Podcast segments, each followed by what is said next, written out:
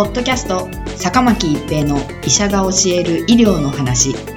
この番組は大学病院の内科医であり医学博士である坂巻が疾患や予防医療といった医療に関してお話しする番組です。それでは今回の番組をお楽しみください。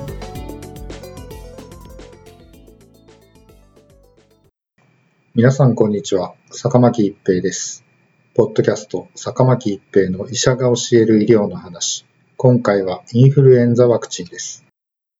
2019年12月に始まり、世界に広がった新型コロナウイルス感染症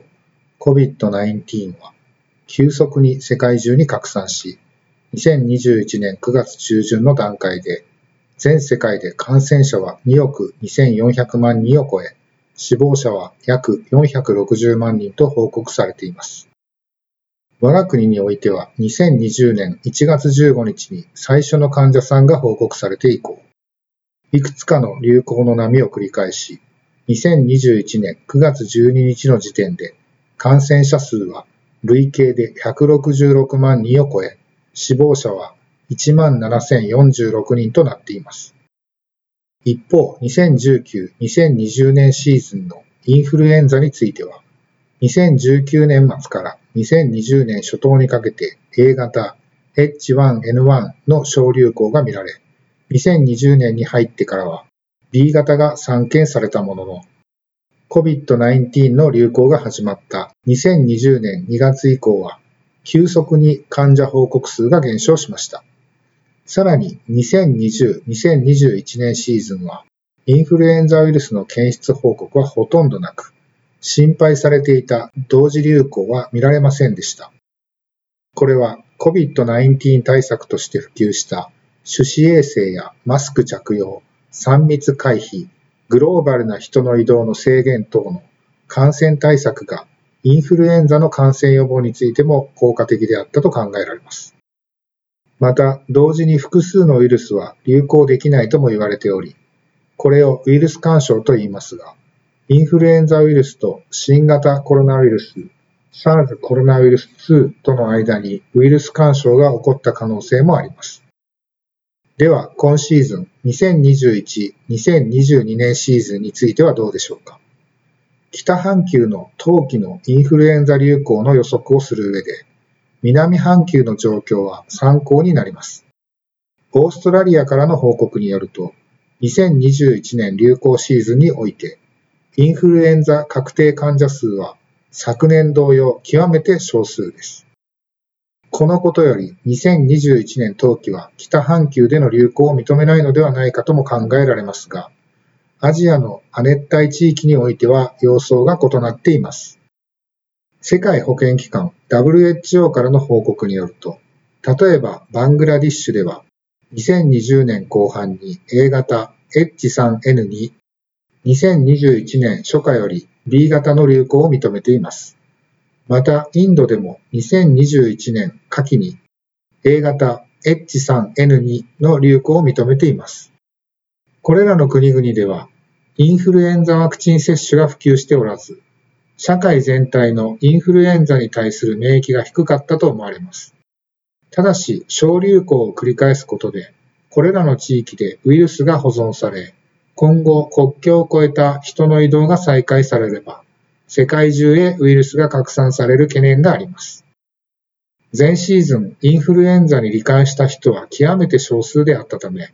社会全体の集団免疫が形成されていないと考えられます。そのような状況下で海外からウイルスが持ち込まれれば、大きな流行を起こす可能性もあります。英国政府は今年のインフルエンザは早期に流行が始まり、昨年流行がなかったために、例年の1.5倍の大きさの流行になる可能性があるとして、インフルエンザワクチン接種を呼びかけています。これらのことから日本感染症学会は2021-2022年シーズンにおいてもインフルエンザワクチンの積極的な接種を推奨しています。また COVID-19 については現在急速に感染者が減少しており冬にどうなるかはわかりませんが、ワクチンで予防できる疾患については、可及的に接種を行い、医療機関への受診を抑制して、医療現場の負担を軽減することも重要です。インフルエンザシーズンの時期や昨シーズンのワクチンの効果の減弱を考慮すると、ワクチン接種は理想的には10月末までに行うことが推奨されています。遅くとも11月末までに行うことが推奨されます。米国 CDC では効率的にワクチンを接種し、接種率を高めるために、インフルエンザワクチンと COVID-19 ワクチンの同時接種も可としており、米国では両者の混合ワクチンの開発も始まっています。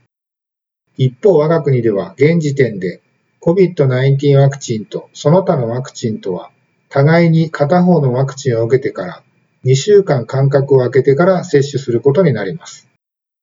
COVID-19 ワクチンをまだ接種していない人には、まずそちらを優先せざるを得ないかと思われますが、並行してインフルエンザワクチンの接種も検討する必要があると思われます。両方のワクチン接種のためには医療機関を複数回受診する必要がありますが、その負担のためにワクチン接種頻度が低下するような事態は避けたいところです。COVID-19 の影響により、インフルエンザ流行の時期がずれる可能性もありますが、ワクチンが使用可能となる時期が到来すれば、速やかに接種を行うことが望ましいと思われます。ワクチンの供給に関しては、厚生労働省の発表によりますと、2021-2022年シーズンのワクチンの供給量は、製造効率の高かった昨年度と比較すると、2割程度減少するものの、ほぼ例年通りとのことです。小児のインフルエンザワクチンは2回接種が原則ですが、13歳以上は原則1回接種となります。ポッドキャスト、坂巻一平の医者が教える医療の話。今回はインフルエンザワクチンでした。ありがとうございました。ポッドキャスト坂巻一平の医者が教える医療の話今回の番組はいかがでしたか？次回の番組もお楽しみに。